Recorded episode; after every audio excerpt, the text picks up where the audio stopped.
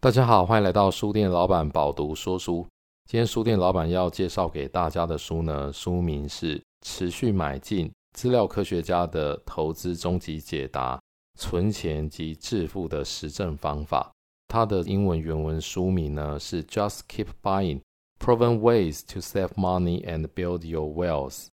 那这本书的作者是 Nick Maggiulli。这本书的中文版是由商业周刊所出版。发行日期呢是二零二三年的五月三十号。这本书呢，书封上面介绍是写着选股低买高卖买房 FIRE 各种投资策略适合哪些人？长期下来绩效如何？资料科学家以历史数据检验，答案跟你想的不一样。意思就是说，我们其实在市场上常常会听到一些财经网红啊，或者是理财专家。他们都会告诉大家，哎，你应该要怎么选股，你应该怎么低买高卖。每一个人呢，都有一套自己的说法。那这本书的作者是一个资料科学家，他来告诉你，其实呢，这些所谓的投资策略，或者是公说公有理，婆说婆有理的这些投资的迷思。所谓的迷思，就是当我们照着做呢，我们很难说它未必一定可以成功。但是呢，每个人呢，好像又有他个别的成功之道。像这样的迷思呢，作者他以资料科学分析的方式去告诉大家，很多迷思呢，最后检验下来的结果，答案可能跟你想的是不一样的。所以呢，这本书以很多资料科学的方式去检验之后，他建议大家，无论现在市场是多头空头，是牛市还是熊市，不分运气好坏，普通人累积财富之道就是持续的买进大盘指数。所以它呼应了这本书的原文书名 “Just Keep Buying”。Just Keep Buying，你如果没有实际去看这本书的话，你可能会觉得，哎，就是买就对了。但是它这个 Buying 呢，买的东西倒不是我们所谓日常用品的这种消费，它讲的比较像是 Just Keep Investing，意思就是说呢，你如果是买股票或者是买大盘指数的基金的话呢，你就是持续买进就对了，不要想太多。那这本书呢，是一本蛮响叮当的书吼。那其实书店老板在之前就想要介绍这本书吼。那一直想要介绍的原因，是因为这本书其实在我们家 Pubu 电子书城算是蛮长尾的书。虽然它已经出版了将近半年的时间哦，但是会发觉这本书它是一个长销型的书，一直都有销售。之前书店老板看到这本书的书名，持续买进。本来以为这本书讲的是比较接近是股票操作的投资心法哦，所以本来书店老板以为它是比较技术型的书，后来找了时间翻一翻，发觉诶，这本书真的还蛮好的，因为它讲的其实是蛮多跟观念或者是概念、理财的这些心法有关的内容，倒不是只是 focus 在股市投资，然后如何去买进股票的部分。所以呢，书店老板非常强力推荐大家读这一本书的哦，真的是非常值得一读。那我觉得这本书呢，甚至跟《致富心态》是差不多 level 的理财书哦。那我觉得《致富心态》也是写得非常好的一本理财书。怎么样叫好？以书店老板的观念来讲，我觉得理财相关的书呢，不要写得太深，或者是说这本书呢，不管你是投资的初学者，或者是投资的老手。看了这本书之后，都会觉得非常有收获。我觉得它就是一本很好的讲投资理财的书。那我觉得这本书呢，跟致富心态都有一样的特点哦，就是它不只适合新手，也适合老手来阅读，也可以去 review 检视自己的一些投资的想法跟观念是不是可以再精进。这本书呢，当然不止书店老板推荐哦，这本书包含连致富心态的作者。摩根豪瑟以及《原子习惯》的作者詹姆斯·克里尔都推荐这本书。《原子习惯》的作者呢，他称赞这本书是理论与实践的完美结合。《致富心态》的作者称赞这本书呢，他提到，我首次阅读 Maggiulli 的文章，就知道他有一种特殊的天赋。优秀的资料科学家很多，但是优秀的说故事者也不少。很少人能够像 Nick m a j u l i 这样子，可以了解资料，又可以引经据典的说出令人信服的故事。这是一本必读的佳作。接下来当然顺势介绍一下这本书的作者 Nick m a j u l i。Nick Maggiulli 呢，他是李索兹财富管理公司的营运长及资料科学家。他毕业于史丹佛大学的经济系，所以是一个史丹佛大学经济系的高材生。他有将近十年的财务与经济分析师的经验。那他创办了一个部落格，叫做“金钱与数据部落格 （of dollars and data dot com），发表了财经文章。同时呢，也是包含《华尔街日报》、CNBC 还有《洛杉矶时报》等媒体发表投资理财文章的作者。介绍一下这本书哈，这本书在简介里面刚刚就有提到。他说：“一般人呢，其实都会看到网络上面很多投资理财的文章，然后就会形成一种迷思。比方说呢，逢低买进是投资稳赚策略。在这本书里面，作者他是以资料科学家的角度告诉你说，千万不要为了要抄底，浪费时间在市场外面观望，持续买进呢，才是致富的不败法则。”有在做投资的应该都知道，所谓的抄底，就是等到股市呢它下跌到一定地步，你觉得它是底部的时候呢，你再进场，然后大笔的买进股票，希望以抄底的方式，透过波段的操作呢，去获得价差的获利。但是其实这本书的作者他分析了很多资料，告诉你千万不要为了等抄底哦，因为有的时候呢，你在那边等抄底的机会点呢，你是等不到的哦。那市场进入的时间点呢，如果失去了。你没有等到的话，它的大盘可能就上去了，那你可能只是浪费时间而已。在二零二二年，原文书在美国出版的时候呢，它其实就登上了亚马逊投资类的畅销冠军，同时呢，也是 Book Authority 评选二零二二年的最佳财经书。那这本书涵盖很多哦，就像刚刚提到的，它以专业的数据呢去分析近百年的股市数据，哦，告诉大家。你不要等抄底吼，最安全可靠的赚钱方式呢，其实就是持续买进这么简单。持续买进呢，它其实就是一个所谓的成本平均法，它的缩写呢叫 DCA。其实呢，这个成本平均法，它会比在那边观望波段的低点买进，然后再意图在高点卖出呢，其实它的成功报酬率是更好的。另外呢，他在这本书也告诉大家，就是你在投资的时候呢，你最好不要买个股，最好是锁定 PDF 去购买就好了哦。因为它里面也举了很多的数据告诉大家，比方说从一九二六年到二零一六年美国股市的状况，其实呢只有百分之四的个股表现优于国债。所以如果你要去选个股的话，真的有办法去选到那百分之四吗？所以呢，你与其承担个股涨跌的风险，然后期待它优于大盘呢，你不如去买大盘指数的 index fund。这样子的话呢，它的风险更小，而且呢，你可以透过类似滚雪球的方式累积复利，可以在你退休之前累积到足够的财富。好，那接下来讲一下这一本书它的结构。它这本书呢，主要分成两大部分，第一大部分呢，讲的是储蓄。第二大部分呢，讲的是投资。那其实一个人一生理财大概不脱就是储蓄跟投资了。那储蓄呢，其实就是告诉你要累积第一桶金嘛。那第二个部分讲的投资呢，其实就是当你累积第一桶金之后，你要怎么样钱滚钱，透过复利的方式，让你可以获得足够大的收益，直到你退休之后呢，可以财富独立以及有很好的退休生活。那第一个部分储蓄里面，他提到了几个点哦，包含第一个章节呢，他告诉你应该要存多少钱，以及如何存多少钱，甚至呢，在你存钱之后，他还要告诉你如何无罪恶感的花钱，以及生活方式膨胀多少才无伤大雅。那这个膨胀多少呢？其实里面他有提到，就是为什么储蓄率高的人必须把更多加薪额存起来。大家知道，在网络上面呢，其实有很多文章在探讨。比方说，你是一个上班族，如果加薪的话，被加薪的部分呢，你应该有多少的比例要把它存起来呢？第六章则告诉你，该不该举债。比方说，你要不要去借钱，或者是信用卡如果有负债的话，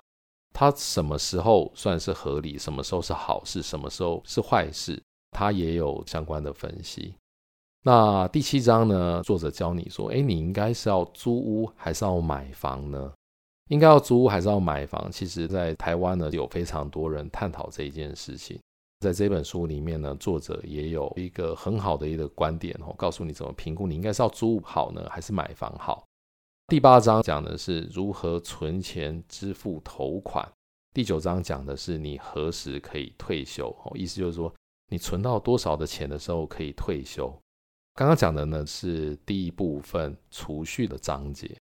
那在第二部呢，投资部分的章节，第十章他告诉你为何你应该要投资，接着呢告诉你你应该要投资什么。吼，那这一本书里面，它其实在投资什么这件事情里面涵盖了很多的说明，包含股票、债券、投资型房地产、不动产投资信托，甚至农地、小型企业等等的。那第十二章呢，告诉你在股票投资的时候，为什么你不应该要买个股。第十三章呢，探讨的是你应该多早开始投资，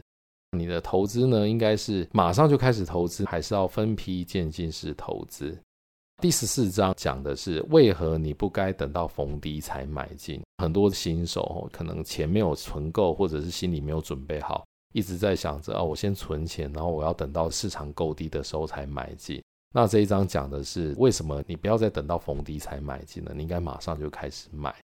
那第十五章讲的是为什么投资靠运气，这个蛮有趣的，因为它列举出蛮多的资料，告诉你你的出生年啊可能会影响到你的投资报酬率。这边呢我就不剧透了，大家有兴趣可以买这本书来读。第十六章讲的是为何你不该害怕市场波动。那有在投资股市的人应该知道，就是股市小白呢最常做的事情就是在高点的时候买进哦，然后。下跌的时候时机不正确，想要做停损哦，结果不小心又卖在最低点。那你其实不应该追逐个股的高点跟低点哦，你应该做的是不要害怕市场波动，持续买进就对了。第十七章呢，讲的是如何在危机时期买进哦。那这个危机时期讲的其实是崩盘。那什么叫股市崩盘？我这边大概讲一下，就是。刚刚提到，哎，不要逢低买进，那为什么又鼓励大家在危机的时期买进？我觉得在这个抄底或者是低点买进，有一点比较像是波段的低点。但是这本书里面有讲到另外一种，你应该要大举买进的，则是崩盘。崩盘不等于波段低点哦。通常我们讲的崩盘，可能是大盘的指数一下子跌到百分之三十以上的数字，才算是崩盘。所以，比方说台股呢，如果是大盘指数在一万八千点的话，低点买进不是叫你在一万七千五百点买进，其实应该要避免这样子的操作方式。那什么叫做危机时期买进呢？一万八千点跌掉百分之三十的话，那就是乘以零点七嘛。一万八千点乘以零点七是多少？大概是一万两千六百点。如果是有类似这样子崩盘的状况下呢，你其实应该是要把你所有的资金都 all in 进去才对哦。那这个就是在一个危机时期买进的概念。那市场崩盘买进的机会呢，几乎是稳赚不赔的。在这一本书里面，其实有列出几个在历史里面崩盘时候买进呢，其实都会有绝佳的市场报酬率的机会点。第十七章讲的就是在危机时期买进哦。那第十八章讲的就是。你应该在何时卖出？是马上卖还是渐进卖？第十九章讲的是你的投资资产应该放在何处？第二十章讲的是为何你永远都不觉得自己有钱？这一章讲的是 even billionaire 都不觉得自己很有钱哦，这个蛮有趣的论点。有兴趣的话，也可以买这本书来读。那第二十一章讲的是最重要的资产。最后讲的结论呢，就是所谓的持续买进法则。所以这本书呢，它包含的内容真的非常的多，而且非常的充实哦，就是几乎是涵盖到了你一辈子会理财的所有的面向。我看了这本书，我都觉得，我如果真的要讲这本书的话，我真的应该可以讲半年哦，就是讲这本书里面的内容，一些新的知识跟个人的经验的话。那当然，在这一集的节目里面呢，书店老板想要先分享。三个读这本书里面觉得蛮实用的内容给大家。第一个要分享的哦，就是你应该存多少钱呢？关于你应该要存多少钱这件事情，作者说呢，如果你用 Google 搜寻 “How much should I save？” 我该存多少钱的话，大概会出现几十万笔的搜寻结果。那你大概会看到这一类的建议，比方说，把你所得的百分之二十存起来，或者是你所得的百分之十应该要存起来，但努力提高到百分之二十，然后再提高到百分之三十。这个听起来就是尽量存就对了。那也有可能会听到一些说法哦，比方说三十岁之前存下你所得的一倍，三十五岁之前存下你所得的两倍，四十岁之前存下你所得的三倍。那刚刚提到哈，作者是一个资料科学家，他觉得其实大家不应该用一个很简单的说法去告诉大家说，你应该要把你比方说薪水的多少存下来，或者是在几岁的时候存到多少钱，因为呢，每个人的收入水准是不一样的哈，所以作者特别提到说，美国呢，他曾经有联邦准备理事会做过这个研究，研究显示呢。所得水准最低的百分之二十，它只能够存下百分之一的年所得，意思就是说，它的储蓄率大概是一趴。所得最高的百分之二十的人呢，他的年储蓄率则是二十四趴。所以呢，最高的百分之二十比最低的百分之二十呢，它的储蓄率大概差了二十四倍。另外呢，所得水准最高的百分之五的人呢，则是把年所得的百分之三十七存起来。这个所得水准最高的百分之一的人呢，他的年储蓄率则是到了百分之五十一，也就是五十一趴这样子的数字。所以呢，这个数字告诉我们，其实储蓄率跟财富的水准呢，它是呈现绝对的正相关。所以呢，当你的所得比较低的时候，其实你不用强迫自己要把百分之多少的钱存下来哦，因为人在生活上一定会有一个基本食衣住行的需求，但是当你可能年纪越来越大，工作的职位越高，当你的薪水增加之后呢，你有能力存更多钱的时候，就应该要存更多。所以呢，作者他觉得关于储蓄的最佳建议呢，是把你能存的钱存下来，但是不要因为你一定要存到特定的百分比呢，而让你自己的压力变得很大，然后让你的整体的幸福感变得太低。因为这样子的状况是没有办法好好过生活的，是没有办法持之以恒跟长久的。第二个想要跟大家分享的是关于如何存更多的钱。作者在这本书里面有披露，他觉得关于个人理财领域的最大谎言，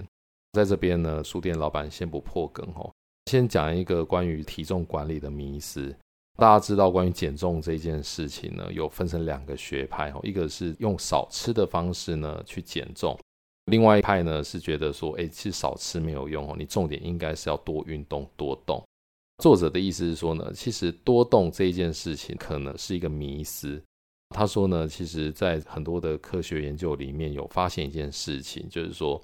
多动呢只会让你可能在短时间里面身体会提高消耗的热量。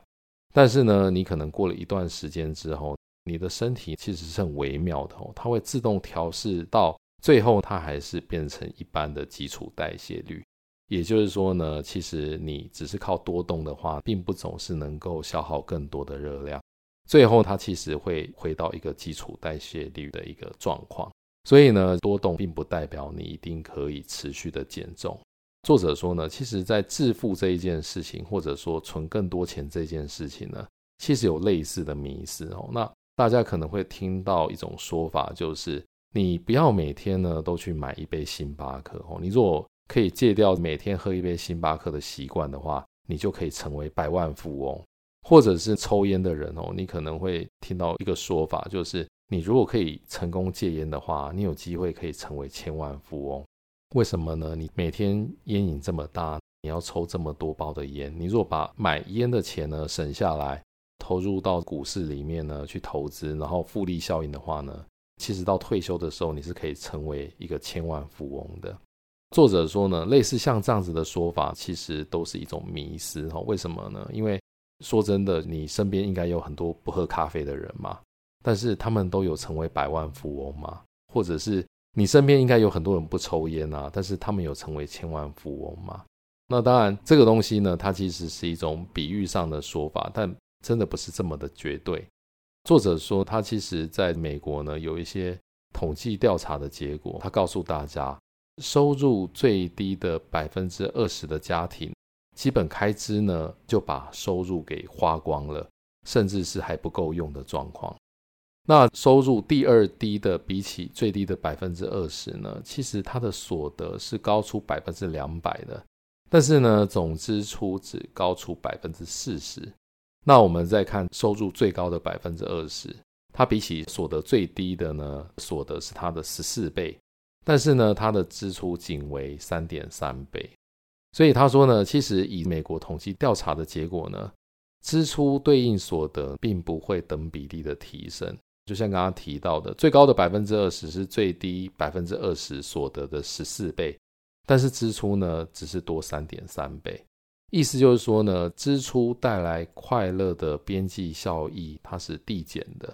所以呢，不管你多有钱呢，你一天就是二十四个小时，然后然后你就是一天吃三餐，并不会因为你的所得增加很多，所以可以花钱的时间变多了，或者是你可以多吃好几餐。所以对应到的支出呢，其实不会有等比例的放大。回到刚刚说的，就是说。如何存更多钱这一件事情，或者是如何致富这一件事情，作者觉得，如果你收入还在偏低的状况，你要做的呢，其实不是每天节省一杯星巴克，或者是节省一杯咖啡的钱哦。你其实要做的，应该是要设法提高所得，而不是要降低支出。原因是因为呢，人总得吃饭哦，那食衣住行的基本消费就在那边。你应该要把省下一百块的这个努力拿来做提升收入才对。那你把这个努力拿来提升收入，如果可以增加一千块以上的收入的话呢，这样子其实才是正确的选择。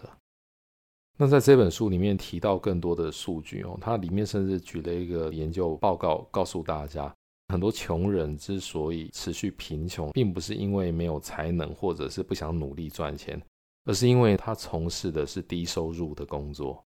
所以呢，作者得到一个结论，就是个人理财领域的最大谎言就是，光是尊节支出你就能致富这件事情呢，他觉得是个人理财领域的最大谎言。所以呢，告诉你要把每一分钱都省下来就能致富的话，这件事情呢，其实未必是成立的。特别是当你收入偏低的时候，你再怎么撙节支出呢，你只能够省下。这种几百块、几千块这种小钱，你是永远不可能致富的。你要做的呢，应该是要设法提高你的收入。作者他其实也做了很多的数据的验证哦。他说呢，像刚刚提到的，每天呢，光是把星巴克的钱省下来，就告诉你说这样你就可以成为百万富翁。作者说不可能哦。他说我算给你看，你就算呢停止每天花五美元，大概一百五十块台币，省下星巴克的钱呢。除了这样以外，你还必须要把省下来的钱拿去投资，而且呢，年投资报酬率得达到十二趴。那其实市场的平均报酬率是八到十哦。你除了省下星巴克的钱以外呢，你还要投资报酬率达到十二趴，而且呢，你还必须要数十年维持住你这样子的年报酬率跟投资组合，才有可能会变成百万富翁。所以呢，这个就是所谓理财专家或财经网红没有告诉你的事情哦。他只告诉你前半段，就是省下咖啡钱，你就可以成为百万富翁。但其实后半段是更为重要的。那这个后半段呢，其实就跟投资有非常大的关联。所以作者说，最牢靠的致富之道，不是光是撙节开支哦，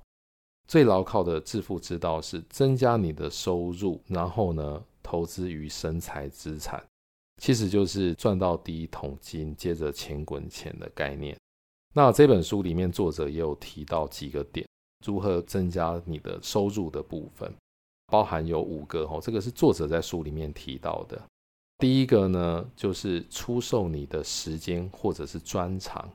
第二个呢，是出售一种技能或者是服务；第三呢，是教课；第四呢，是销售一种产品。第五呢，是在职场上往上爬。节目时间有限哦，前面四个我就不一一介绍了，我只讲第五个哦，就是在职场往上爬。在职场往上爬这件事情呢，对于大家来讲是最常见的，因为大家都会有一份基本上的工作，就是除了兼差以外，大部分的人都会有一份基本的工作。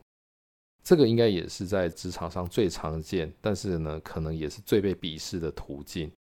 怎么说呢？为什么说大家会鄙视？因为大家可能会觉得，比起当老板啊，或者是自己创业或经营副业，把时间主要投注在朝九晚五的工作呢，可能比较不值得。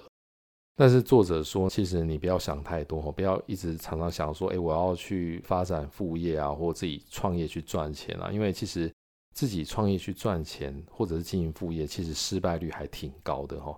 而且呢，作者在书里面他说，检视资料之后，你会发觉朝九晚五的工作仍然是多数人创造财富的途径。那他说呢，事实上对于很多美国人而言，致富的最佳机会是透过专业的学位，例如医师啊，或者是律师等等的。那他说呢，有一本书里面哦，他去研究了一群百万富翁，发觉这群百万富翁呢，大多受过相当好的教育，平均呢，大概五个人里面只有一个人没有大学文凭，很多人呢，其实都有高于学士的学位，甚至其中有百分之十八的人呢，有硕士学位，百分之八的人有法学学位，百分之六的人呢，有医学学位。其中也有百分之六的人有博士学位，意思就是说呢，其实，在很多百万富翁里面，高于常人的学位呢，其实只是基本盘而已。大家可能听过一种说法哦，就是说，在现在的社会啊，或者是未来的社会里面呢，有一种叫做学位无用论哦，就是说书啊，不用去好好用心念，念到太高的学位。为什么？因为觉得其实能赚钱的人到哪里都能赚钱啊。那我觉得这个一样是一个迷思。就像有人会说，Bill Gates 他也没有大学学位啊，因为他是大学就辍学了，然后去创业啊，所以就会说人也不一定一定要有大学的学位才能成为大富翁，对不对？但是换个角度来想的话，说真的，如果你没有过人的特殊的技能或者是才华的话呢，其实念书它相对来说还是最稳的投资。或许我们会看到一些非常有成就的创业家，或者是亿万富翁，他们可能没有很高的学位，但其实这是一种以偏概全的一种看法哦。其实，如果你以大多数统计的数字来讲的话呢，大部分所谓的 millionaire 或者是 billionaire 呢，他其实都有相当高的学历的。所以呢，对一般的上班族来说，在自己的职位上呢，好的工作，获得 promote。然后在薪水上可以有所增长，甚至是你可以努力的去获得一些专业的一些技能，然后去开展自己的技能，获得更多的收入呢，这个都有助于你赚取到人生的第一桶金。但是呢，作者也说，当你有很好的专业去帮你赚取到第一桶金的时候呢，无论你怎么想要增加未来的收入，这些方法应该都是被视为暂时的性质，哦因为最终呢。你赚得的更多收入呢，应该都被用来投资于更多的生财资产。也就是说呢，你人生的下半生，你如果想要有更多的财富的增长的话呢，绝对不是单纯只是靠你用你的这个时间，或者是技能，或者是专业去换取收入。那刚刚书店老板已经跟大家分享了，第一个是你应该存多少钱，然后第二个是如何存更多的钱。接下来第三个要跟大家分享的是如何无罪恶感的花钱。在这一本书里面呢，其实作者给大家两个建议哦，就是说，当我们以发展自身一生的财富为目标的时候，那我们但会觉得尽量要存钱，跟尽量的把钱拿去做投资。当你有时候花钱的时候，你会觉得，嗯，这个花钱会不会有点挥霍的时候呢？其实他提供给你两个建议，可以去确认说。你的这一个花费是让你花的不会有罪恶感的。第一个是所谓的两倍规则，第二个呢，则是聚焦于满足的最大化。那什么叫做两倍规则？哦，其实这规则很简单。比方说呢，当你要去买一双四百美元的鞋子的时候，你也必须去购买价值四百美元的股票。这个是作者在书里面讲的一个例子。意思就是说呢，当你要花多少钱在享乐或者是物质上面的时候呢，你也必须要花一样多的钱在投资上面。那这样子，当你花钱在物质上面的时候呢，你就会觉得比较踏实一点。举个例子，比方说，你很想要买一只劳力士的手表，那它售价可能是六十万台币。当你在思考说，哎，我要买一个六十万的表，真的好奢侈的时候呢，你其实就可以先花六十万呢去买股票或 ETF。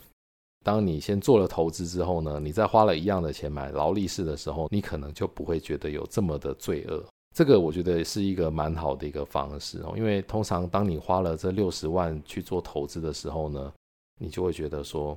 我都花六十万去投资了，那我这六十万呢，也许也不要买劳力士了，我再把这六十万也拿去投资，那我其实就有一百二十万可以去做投资了。会觉得还是让钱呢花在可以增加投资效益的事情上面，会比花在奢侈品上面呢，或许来得更有意义。类似的概念呢，其实书店老板还可以举个例子哦，比方说，当你要花三千块去吃大餐的时候呢，你也可以先花三千块买书，这样子的话呢，也可以让自己觉得，诶，我除了吃大餐以外呢，我的精神食粮也不虞匮乏，对不对？好，那今天节目呢，最后 summarize 一下今天讲的内容哦。第一个呢，关于储蓄，结论是能存的时候呢，尽量多存，但是存呢要坦然的存，不要提心吊胆的过日子。大部分的状况呢，其实人在过世前是花不完储蓄的。那关于致富呢，首先要先赚到第一桶金哦。那作者呢，在这本书里面也提到了赚到第一桶金的五种方法。赚到第一桶金之后呢，要以投资的方式钱滚钱，就可以用更快的方式创造财富。关于花钱呢，特别是花的没有罪恶感这件事情呢，有一个实用的两倍规则哦。那主要就是你花多少钱消费的话呢，你就要花一样的钱呢，去购买股票或其他投资，甚至是把一样的钱呢捐给慈善团体也是可以的。另外呢，如果你花一笔钱，你有犹豫的时候呢，其实最容易的方法就是问自己，购买这个东西是否有益于你长期的满足感？举个例子，像刚刚提到每天一杯咖啡的概念哦，就是说你每天到底该不该花一百五十元买一杯星巴克的咖啡？那如果你每天花这个一百五十元喝星巴克的咖啡，有助于你每一天会有很愉快的心情，或者是有很好的工作效率的话呢，那么它就值得买。但是呢，如果你买星巴克的咖啡，只是为了让大家知道说，诶，我很有品味，我每天都喝星巴克的咖啡的话，那这个呢，可能就是一个不必要的消费。但是无论如何呢，你每天有没有省下或者是花这一杯星巴克咖啡的钱呢？都跟你是否能够致富其实没有太大的关联。好，那以上呢就是书店老板这一集针对持续买进这一本书呢所做的分享。那我觉得这本书呢真的是相当不错的一本好书哦，非常值得一读，推荐大家可以购买这本书来做阅读。书店老板饱读说书呢是由 Pubu 电子书城所独家赞助，请大家呢也可以参考节目资讯栏的连结呢。以优惠价格去购买《持续买进》这本书以及相关的选书。书店老板饱读说书，我们下一集见。